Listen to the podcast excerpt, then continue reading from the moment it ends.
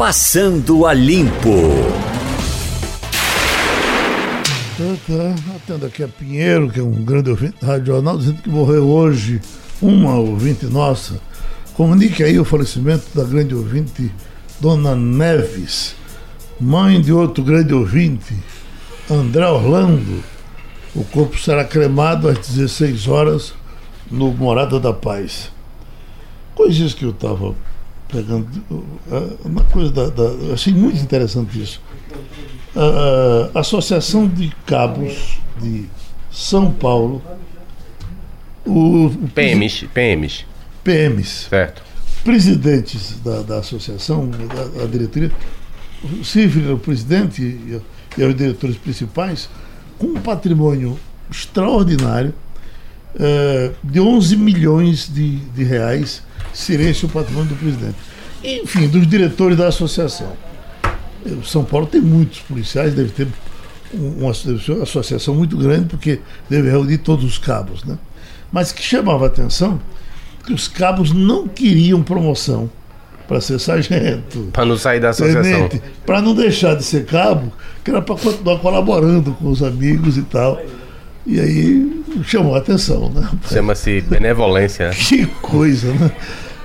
Há quanto tempo estariam né, no comandante? É, fato, fato chegar, o cara chegou a acumular 11 milhões de reais de patrimônio, mas é, ganhando sei quanto, 3 mil, 4 mil, não Por é brincadeira. Né? É. Mas ele pode mexer com imóveis, de repente ter uma. uma é, mas parece que ele mexe. Um talento com. Mas com, talento, e, com negócios, é. Né? Parece que o talento Fazer dinheiro multiplicar. Dinheiro mesmo, né? Você imaginar que o cara não quer a promoção, isso, isso, isso é sui generis, né? Porque é, se não fosse vantajoso, ele não ia querer. O, essa coisa das associações e sindicatos, é, eu estava até lendo essa semana na Argentina, no Uruguai, tem uma, uma guerra eterna né, com relação aos sindicatos que perduram muito tempo é, em determinadas atividades. Toda, toda a tradição do peronismo, né? Toda a tradição do peronismo e sindicatos fortíssimos e que movimentam muito dinheiro.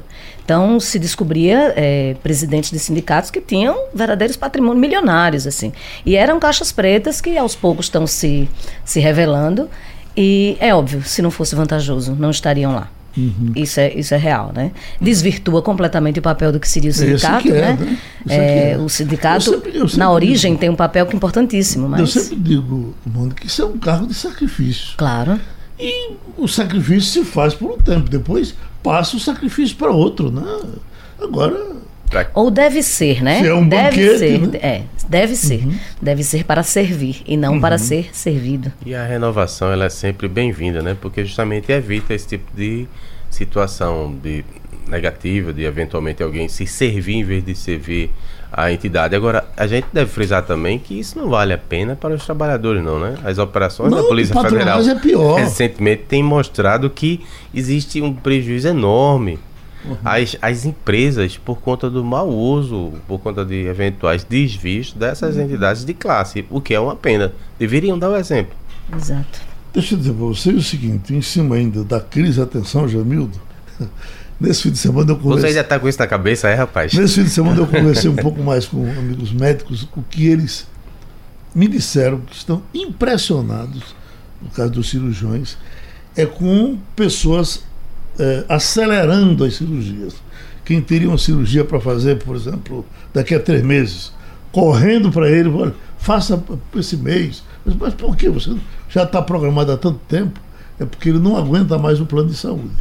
Então, enquanto ele pode pagar o plano de saúde, por um mês ou dois, ele quer se, se refazer na saúde para abandonar o plano e correr para o SUS, para. Porque está ficando inviável, né, Geraldo? É. Principalmente para quem tem mais idade. É, tem matéria hoje nos jornais falando da, da, inacessibilidade dos planos. É impossível você, como pessoa física, autônomo ou dono de uma pequena empresa, fazer um plano de saúde individual hoje. É praticamente impossível. E se você tem mais de 40, que é o meu caso, chegando perto já dos 50 quase. E é uma menina. É uma menina, mas daqui a cinco anos estou lá. Fé em Deus, né? E, e é, vai ficando cada vez mais difícil.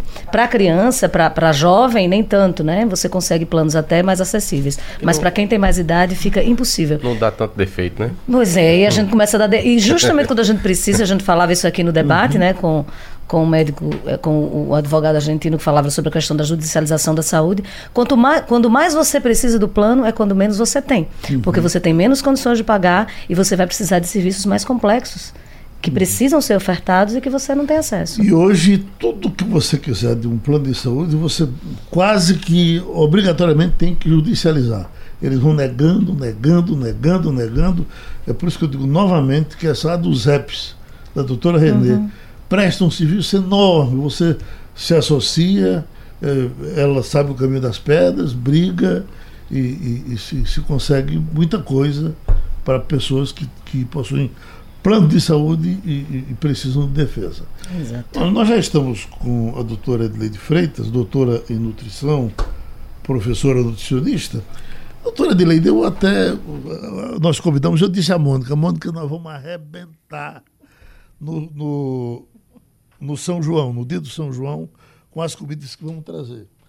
Pois eu estou decepcionado que está ali um monte de, de, de, pamonha, Ciro trouxe outro monte, bolo. Ninguém está indo lá. O pessoal comeu. Todo mundo tá, chegou de, tá todo mundo indo lá. de barriga cheia. Tomou café da manhã em casa. Não sei, mas eh, isso foi avisado. Olha, o café nosso vai ser aqui. Eu não soube, se não teria vindo lhe prestigiar. Tá, não, mas está aí. Ela não vai não fugir duas. Não vou comer duas. Ela não vai fugir dali, não. Mas isso é perecível, você não pode deixar aí o tempo todo, né? Então, é, agora, uma coisa, tá, doutora Adelaide, uma coisa é evidente na cabeça da gente. A, a, a, capital não sabe fazer pamonha, a capital não sabe fazer canjica. Só quem sabe fazer essas coisas é mãe e mãe do interior onde a canjica vem com aquele gostinho lá do fundo da panela, aquele gostinho meio de queimado, que você sente distante. Quem é que sabe botar aquele gosto? Eu acho que. É, e, e você, quando ele quando compra em, grande quantidade, é o que eu comprei aqui, foi nas padarias. Aí é outra coisa, o sabor é outro, o milho é outro, a canjica é outra. Ou a gente termina se acostumando com isso. Bom dia, Geraldo. Bom dia. Que oportuno sua colocação. E seu café está pouco frequentado agora, mas na hora do lanche ele vai ser frequentado, é porque ainda está cedo. É? Todo mundo quer comer a comida de milho. Uhum. E você, mas o povo corre um pouquinho porque já comeu sua cota no café da manhã e espera chegar a cota. Seu café da manhã vai virar um brunch, um brunch no, uhum. Perto da hora do almoço, o pessoal hoje vai atropelar o almoço e vai usar seu, seu lanche, não se preocupe. O doutor, Agora, o, o, o, milho é indigesto, não é, doutor Leide? Não, não, não considero. Tem várias, tem várias variedades de milho. Agora, o milho cozido, aquele, agora está aparecendo o milho doce, e esse é bem como a maçã. Sim. A digestibilidade é muito alta e a quantidade de amido é muito pequena ou seja, a quantidade de massa. Enquanto que o outro milho mais gostoso, ele tem massa. Ele não, não é indigesto, é porque as pessoas comem muito mesmo. Hum. O problema é esse. Uma espiga de milho é muito grande. E às vezes as pessoas não se satisfazem com uma espiga de milho. Uhum. O que prejudica a gente é a quantidade que a gente come. Você, eu vou fazer uma colocação que o, nossa comida de milho é baseada em três itens muito calóricos: coco, milho e castanha. Uhum. Então, tudo que você comer tem um pecado dentro. Uhum. E esse pecado é o que se procura no São João. Uhum. Então, temos que provar tudo do São João, até porque temos que manter nossa cultura da culinária. E você tem razão quando você fala que a canjica do interior é diferente. Todo mundo diz assim, mas não é igual de mãe, mas não é uhum. igual de mãe.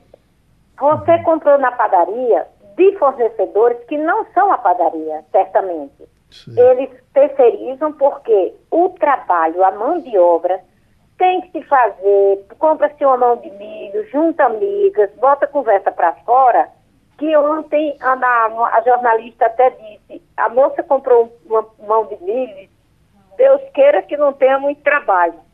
Mas geralmente é assim, se faz uma, se faz parte da comunicação, da convivência no São João, preparar comida de milho. E é nesses três itens, preparar para o milho cozido, que tem que tirar o cabelo, além de tirar a palha, tem que tirar o cabelo. Preparar a pamonha, que é muito trabalhosa e demora muito cozinhando.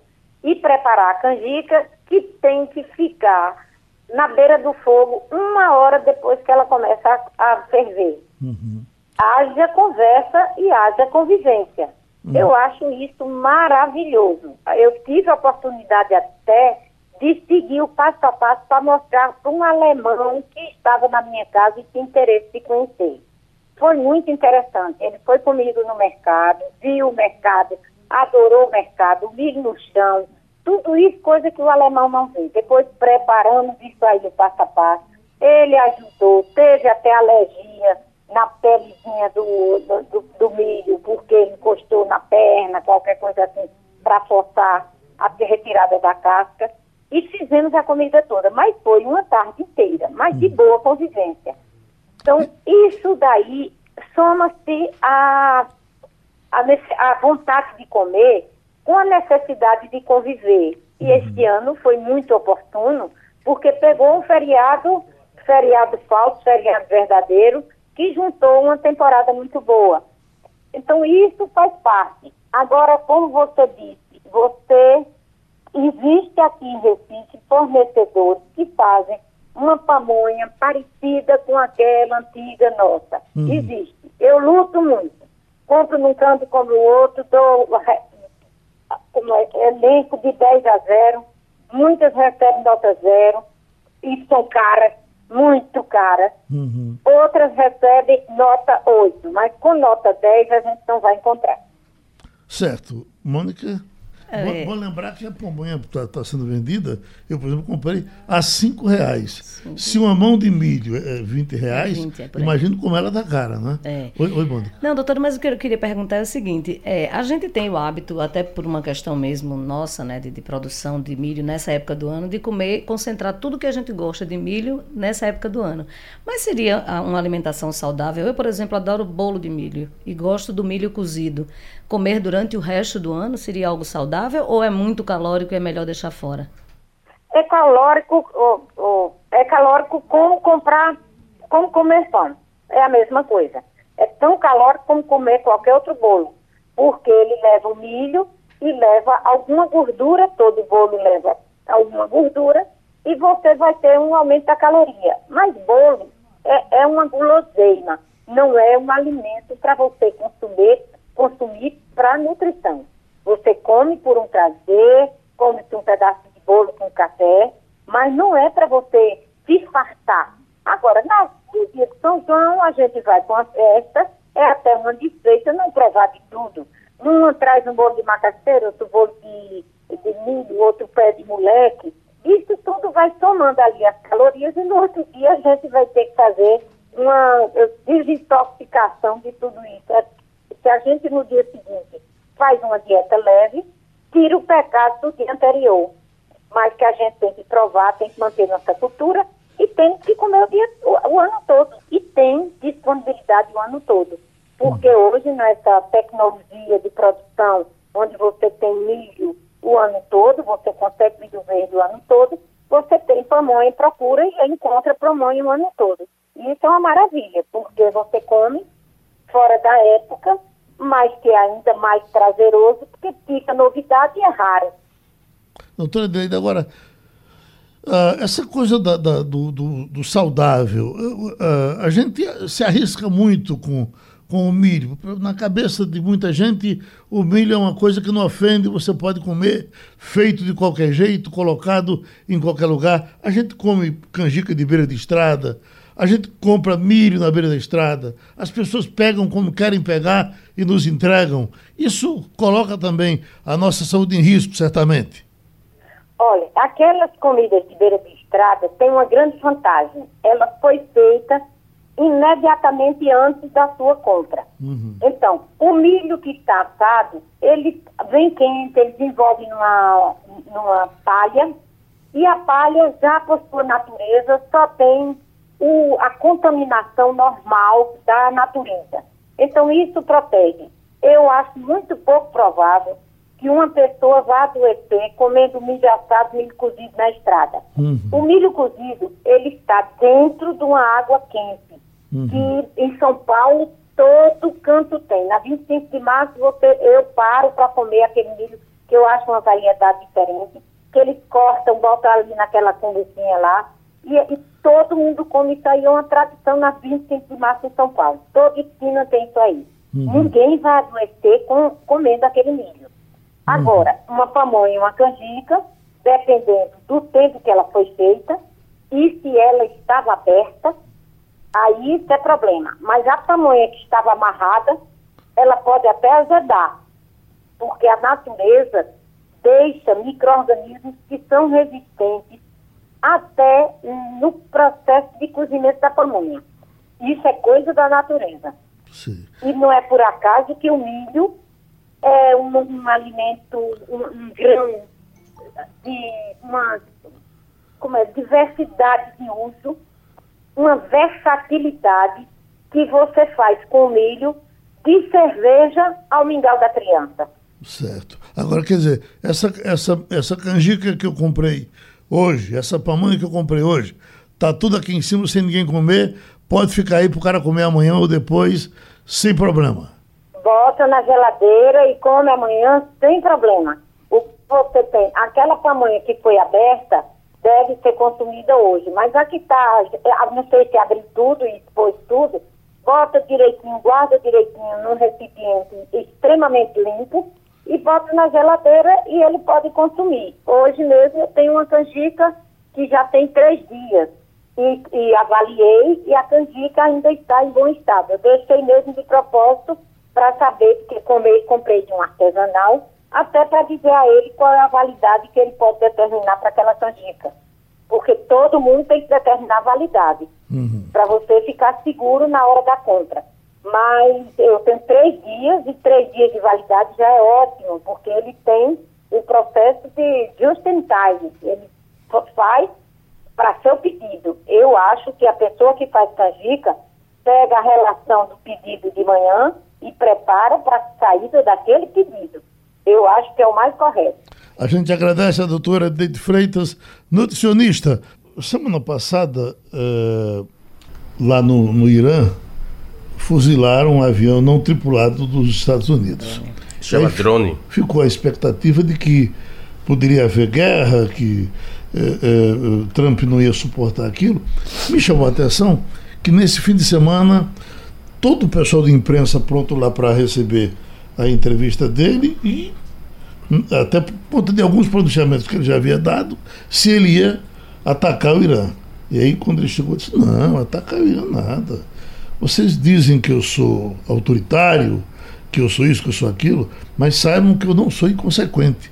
Gostei de ouvir Trump. Presi... Amém, né? E mudou Amém. de ideia depois que um conselheiro, né, extra-governo, fora do governo, pediu para ele não fazer isso, porque uhum. realmente ah, falaram, os militares falaram que teriam cerca de 150 vidas Exatamente. a serem sacrificadas na situação. Pronto, então Trump não é um inconsequente. Né? Em, em, comparação, em compensação, ou em comparação, anunciou novas medidas para é, ser mais duro com o governo do Irã, né? medidas econômicas. E aí asfixia o país, pode ser tanto pior quanto, né? Porque se ele não tiver alternativa para continuar funcionando, operando, o que, é que ele vai fazer? Vai retalhar também, né? E são malucos que têm bombas nucleares na mão, né? Olha, é, contra a violência do PCC, é, cadeia do Paraguai vão expulsar presos brasileiros tem muitos presos brasileiros, muito, muito perigosos Verdade. que estão e lá. No, no, começo do governo de Bolsonaro foi feita uma transição, né? trouxe muita gente de volta para cá e colocou nesses presídios de segurança máxima. Antes de Bolsonaro, estava dando uma entrevista Isso. aqui para gente, Jugman, né? quando tiveram que pegar um desses caras. Juga, quando começou a fazer o rosário de crimes que os caras cometiam, era uma coisa do outro mundo. E aí é, virão para o Brasil, como é que vão fazer? Vão da mesma forma, vão colocar nesses presídios de segurança, segurança máxima, máxima, né? Os federais. Uhum. É... É uma, é uma, política que deve ser defendida e deve ser ampliada, porque se você dificultar que continue é, produzindo né, crimes de dentro dos presídios, usando toda essa massa carcerária, seria bom para a segurança pública de modo geral. Agora veja como isso é difícil, viu, Jamil? Eu até comentava aqui outro dia com o Geraldo, tem um documentário no Netflix, não sei se você já viu, Guerras do Brasil.doc. Não, estou assistindo o carro. É. Tem, e, e, tem um episódio dele que é dedicado ao crime organizado. E mostra a origem é, do crime organizado dentro dos presídios, como o PCC surge dentro do presídio, Comando Vermelho, etc e tal. E como ah, o fato de apenas o PCC, ou principalmente ele hoje, dentro do estado de São Paulo, é quem comanda o crime organizado, ter diminuído o índice de violência em São Paulo. É, porque não tem mais rivalidade. da dominância, da né? dominância. Veja como isso, como isso é pesado, né? Você, você admitir que dentro de uma sociedade. A paz advinda da guerra, veja. A paz, exatamente. Ela é promovida porque há uma dominância de um grupo específico que não, não, não, não tem guerrilha com outros, né? E aí consegue reduzir essa mortandade. Uhum. Eu vejo que notícia interessante. Nessa semana, a empresa israelense Aviation apresentou a aeronave na feira de aviação, é, onde mostrando o avião totalmente elétrico. Hum. Poderá transportar nove passageiros de uma viagem de até 1.040 quilômetros de distância. Sério? Eles, quando ele, a questão do carro elétrico, estão demorando a botar na rua. No avião, começaram a falar um dia desses e o bicho já está aparecendo aqui feitinho. O avião elétrico. Tem a coragem de subir? Eu continuo com medo. uhum. Eu tenho mas, medo de todo ele. É, veja, mas para o avião deve ser para usar energia solar, deve ser bem, bem mais fácil do que. Mas a eletricidade dele é da, na tomada, é isso? É, é, Deve ter uma autonomia, né? Está tá, tá mostrando aqui 1.040 quilômetros de, de, autonomia. De autonomia, não é? Uhum. Aí... Dá para ir em Petrolina, dá para ir em Salvador, né? Quase mil quilômetros. Mas, daqui para Salvador. O, evidentemente que o combustível também se acaba e a gente corre risco, né? Já tem gente morrendo por conta do fim do combustível, né? Sim. Tudo é faz, faz parte, né? Faz parte. Né? Veja, é, é, é, acontece uma coisa semelhante aqui com a irra, irra, irracionalidade relacionada com a energia atômica. Tá uma polêmica que o governo federal estuda, já estudava antes e agora está falando de forma mais enfática de colocar a usina aqui na região. E lá em Itacuruba, Itacuruba. que é ali em cima do, do São Francisco, né? Eu já fiz matéria, já visitei. Resultado, é, não, isso aí explode, isso aí dá acidente, teve Chernobyl, teve ah, aquela do Japão, é feito avião, o avião cai, faz parte. Agora, uhum. a quantidade que cai é infinitamente menor da que, que voa e, e faz a, a, a, economia mundial funcionar, né? Mas tá um detalhe aí, o, o avião é, do combustível, o grande risco é de explodir quando vai e, e, e quase sempre explode. Eu acho que o de, o, de, o, de, o elétrico talvez não tenha esse risco. Né? Ele caindo não, Mas, meu filho, não vai explodir. A queda mata do mesmo queda. jeito. Mas a explosão, às vezes, às vezes, às vezes o cara escapa da queda e morre na explosão. Né? O caso de Bochá, que não foi, nem não foi nem avião, foi helicóptero. Foi helicóptero né? é. Uhum. Olha, como discussão sobre o celibato na Amazônia deve ampliar a oposição ao Papa Francisco. O que é que o Papa Francisco está querendo? Uma coisa tão marginal. Vem para esse evento com a disposição, até para atender aquela região lá distante.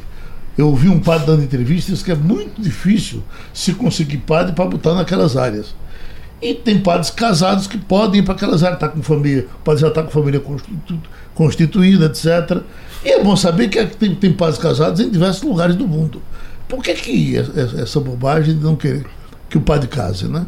Aí, reacion... em, certo, em certas situações. Né? O reacionarismo talvez parta de dentro da própria igreja, né? Você tem toda uma, uma situação, várias pessoas, vários grupos que não, não aceitam que mude, que avance.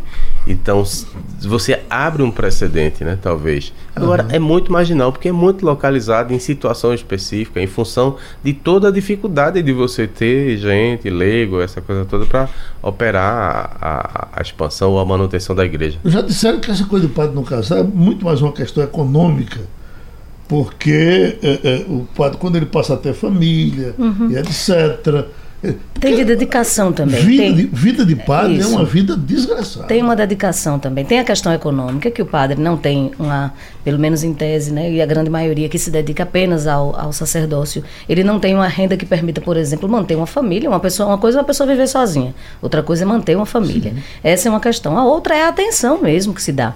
Você manter uma família significa você estar em casa, você participar da criação de filho, você ter, você tem um tempo dedicado uma família. Que um padre ou uma pessoa que se dedica a uma religião, seja ela qual for, mas a, a Igreja Católica ela exige muito isso, de uma dedicação exclusiva uhum. àquilo. Essa também é uma questão que, que se levanta muito. É, eu acho que a questão do celibato pelo sexo em si, pela, pela ausência do sexo, pelo pecado, acho que isso tem ficado um pouco mais, mais de lado. E as, essa ala ultraconservadora que se opõe ao Papa Francisco, claramente, ele hoje enfrenta uma, uma oposição, digamos assim, dentro do próprio Vaticano, né? É, é, uma, é, um, é sério isso. Eu acho que tem, e aí na minha opinião, de tudo que leio, tem também uma questão muito da, de um preconceito pelo fato dele ser um Papa latino, dele ser um Papa que é muito ligado a movimentos sociais, muito ligado a, a, a os pobres mesmo. Ele fazia um trabalho social extremamente importante na Argentina. Dentro da Argentina ele também não é unanimidade, é, sofre muitas críticas. E, e, acho que ele vai nisso, quer dizer, nessa direção de dizer, olha, essa coisa do celibato, do pecado, do, do isso deve, já está meio Deve que... ter mais um componente aí, é, é, é, Mônica, a inveja, porque disparou com o maior líder do mundo hoje. Talvez. Ninguém chega perto dele. Né? Talvez. E, e os caras, a inveja existe, né? Olha, Inclusive muito igreja. popular. Voltando à questão aí da casamento ou não casamento, tem outras religiões, essas que são protestantes, né? Tem esse conhecimento que algumas promovem, ofertam para os os líderes a possibilidade de fazer a tal vasectomia. Há uma de maneira recente, inclusive, a, contra a Igreja Universal. Né? A evitar, inclusive, uhum. essa situação de sujeito dando-se a fazer filho, prejudica a imagem da igreja e de, de repente vai desvirtuar o trabalho que seria de é, expandir o evangelho, né? É complicado. Eita, já estamos com a Eliane é, Cantanhede. Eliane, é, São João, você que valoriza muito as nossas coisas, vem aqui para as nossas praias, as férias, você sempre escap, escapole e passa por aqui. Já passou algum São João no Nordeste? Ah, puxa vida, você sabe que não? Agora, eu vou te dizer, aqui em Brasília tem muito São João também. Sim. São João, todo dia tem festa de São João. Nas escolas, nos, nas igrejas, nos clubes, nas ruas.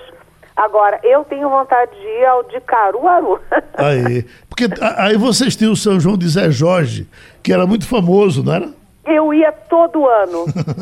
Nossa, o São João do Zé Jorge era um acontecimento, porque ia esquerda, direita, centro, era apartidário. O, Zé, o Zé Jorge é um, uma figura muito querida, né? Uhum. E ele fazia uma coisa super partidária. Todo mundo ia naquele São João dele, uma festa, viu? Uhum. Bom, vamos conversar. Estamos Mônica Jamildo aqui. Vamos com Mônica. Bom dia, Eliane. Tudo bom? Estou aqui me recuperando do São João, na metade dele ainda. oh, vamos falar do presidente Bolsonaro. Como é isso? Seis meses de governo e ele já anuncia que vai para a reeleição, é isso? É aquela história, Mônica. Todo mundo na campanha diz que vai lutar contra a reeleição. Todo mundo. Aí depois, quem se elege já diz que não é bem assim. Então, acho que não foi nem assim específico do Bolsonaro voltar atrás, todos eles acabariam voltando. Agora, o que eu achei interessante foi a oportunidade, porque o presidente Jair Bolsonaro, primeiro, é, bateu na mesa, mostrou para os generais quem manda no governo dele e saiu pelo país é, falando em reeleição. Claro que em ambientes que são favoráveis a ele, né? Ele falou em reeleição na terra em que ele cresceu, a pequena Eldorado em São Paulo. Aí, claro, todo mundo na terrinha dele, todo mundo é a favor dele. É, na Marcha para Jesus, que é dos evangélicos é, que votaram firmemente nele, dos 57 milhões de votos do Bolsonaro, pelo menos 21 milhões a 22 milhões foram de evangélicos, praticamente um terço. Então ele foi, ele fala em reeleição e é aclamado. Agora, ele não fala em reeleição da chapa, ele com a Milton Mourão não. Ele deixa meio o lugar de vice meio em aberto. E ele está mostrando para todo mundo o seguinte: quem manda no governo dele é ele, ele vai para a reeleição e diz: todo mundo vai acabar votando em mim. Há controvérsias, mas ele, o Bolsonaro, está é, assim botando as manguinhas de fora e mostrando primeiro um lado muito é, populista, porque ele agora gosta de novo como se estivesse em campanha, de pegar a criancinha no colo, de ser carregado no braço do povo, de fazer discurso para evangélico. Ele foi o primeiro presidente que foi na Marcha para Jesus. Ou seja, ele está em campanha. Enquanto isso, alguém tem que governar, né? Não é verdade, gente? Muito bom dia, Eliane Jamildo aqui. É, me fala sobre o que é que pode acontecer amanhã na retomada dos trabalhos do STF em relação ao julgamento de Lula. Tem lá um pedido para que ele seja libertado, né? E é. qual a relação disso com a situação de Moro? É, na verdade, esse pedido, Jamildo, foi um pedido feito pela defesa do Lula no ano passado e é um pedido de suspeição do, do então juiz Sérgio Lula, é, Moro, que condenou o Lula.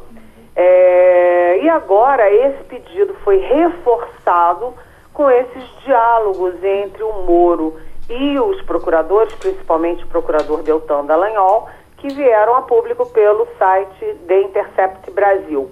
E aí uh, a coisa ganhou nova, nova configuração. E o que está por trás disso? Porque se você considera o uh, Moro suspeito e isso significa o quê? Acarreta a anulação de todos os atos do, do, do Moro, nesse caso da Lava Jato. Ou seja, é, pode acarretar a anulação da condenação do Lula. Agora, imagina se amanhã a segunda turma do Supremo decide isso e soltam um Lula, vai ser uma comoção nacional, uhum. vai ser uma. Um Deus nos acuda. Tá. É, são cinco votos. A Carmen Lúcia e o Edson Fachin já tinham votado antes contra o pedido de suspeição do Moro, ou seja, a favor do Moro contra a defesa do Lula mas eles podem alegar agora que tem fatos novos com essas revelações. Fala. Do outro lado estão o Ricardo Lewandowski e o Gilmar Mendes, que são muito críticos tanto do Moro quanto do, da, da enfim, do processo é, da Lava Jato, eles acham que eles extrapolam, etc. E quem está no meio disso tudo é o Celso de Mello, decano do, do Supremo. É, eu perguntei para um dos ministros se não era possível tirar da segunda turma e jogar para o plenário, né? Porque uhum. em caso dessa gravidade era melhor o plenário do que só meio plenário, que é a turma. E eles disseram que não, porque o, o Gilmar e o Lewandowski, em julgamentos anteriores desse caso, já tentaram levar para o plenário, foram derrotados e agora não podem pedir de novo. A tendência, pelo que eu andei conversando, é fazer uma coisa de meio termo dar ali um puxão de orelha no Moro tal, mas não acatar a suspeição e muito menos anular tudo o que ele fez. O Moro lá, quando foi ao Senado, ele falou para o senador é, Fabiano Contarato, da Rede do Espírito Santo, que se fossem anular tudo, tinham que anular tudo mesmo. Uhum. O a, do Lula, tirar todo mundo da cadeia, tirar tudo, devolver o dinheiro, os milhões e milhões recuperados da Lava Jato, enfim, ia ser um caos. A sociedade não aceita isso. Então, a, a expectativa é de que o Supremo faça uma coisa de meio termo ou peça vistas e empurre com a barriga. Essa jogar uma brincadeirazinha aqui que eh, o Jamil está conversando com você, mas vamos jogar esses esses 13 bilhões que foram recuperados, certamente na Mega Sena acumulada, né? Vai, Jamil.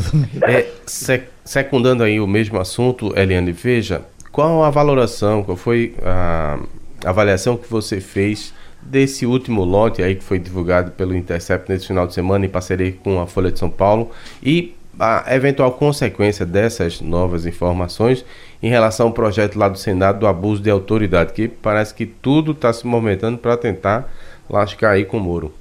Exatamente. Você sabe que eu estava no Senado na semana passada, na quarta-feira, e tinha uma reunião de líderes dos partidos e essa história da lei de abuso de, de autoridade caiu de repente na pauta, assim. O Davi Alcolumbre levou para é, levou para a CCJ, a presidente da CCJ, a senadora Simone Tebet, acatou e entrou na pauta, assim, foi tudo muito de repente. Aí eu fui assuntada aqui e dali.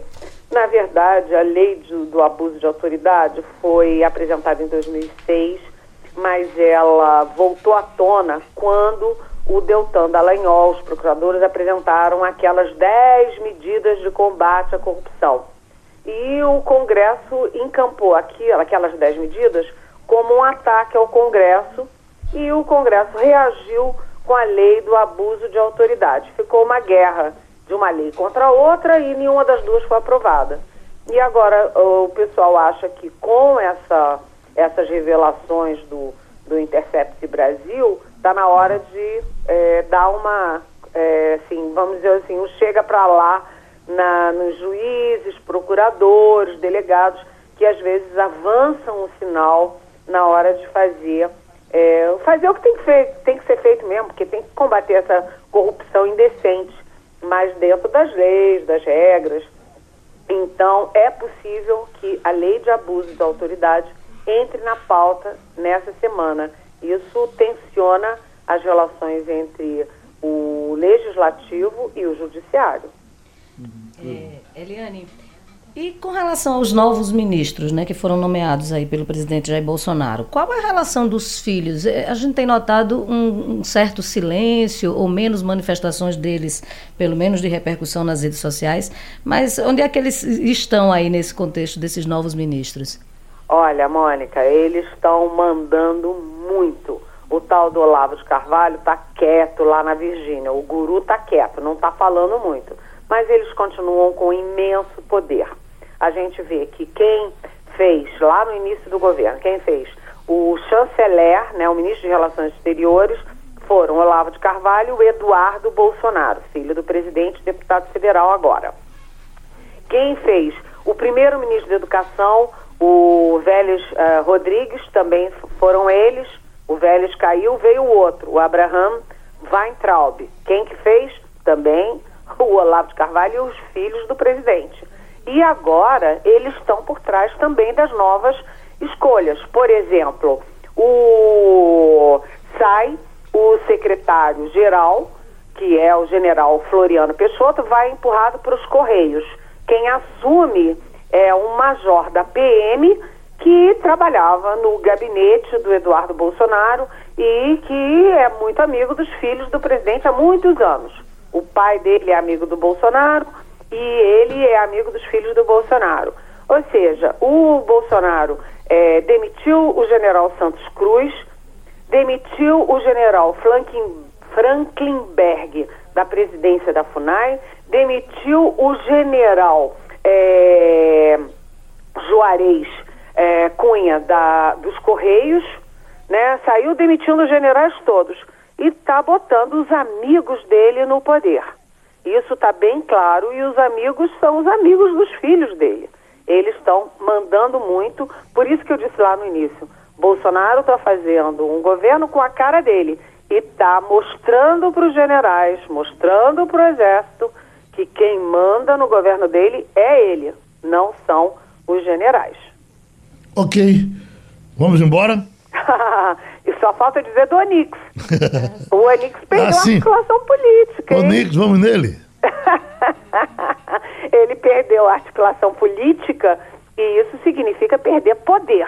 A gente está aqui achando que o Onix sair do governo é uma questão de tempo, mas o Bolsonaro está mais cauteloso. Em vez de demitir ele pela imprensa, como fez com outros, ele está ali, tirou poder, mas manteve a cadeira, a secretária e o telefone.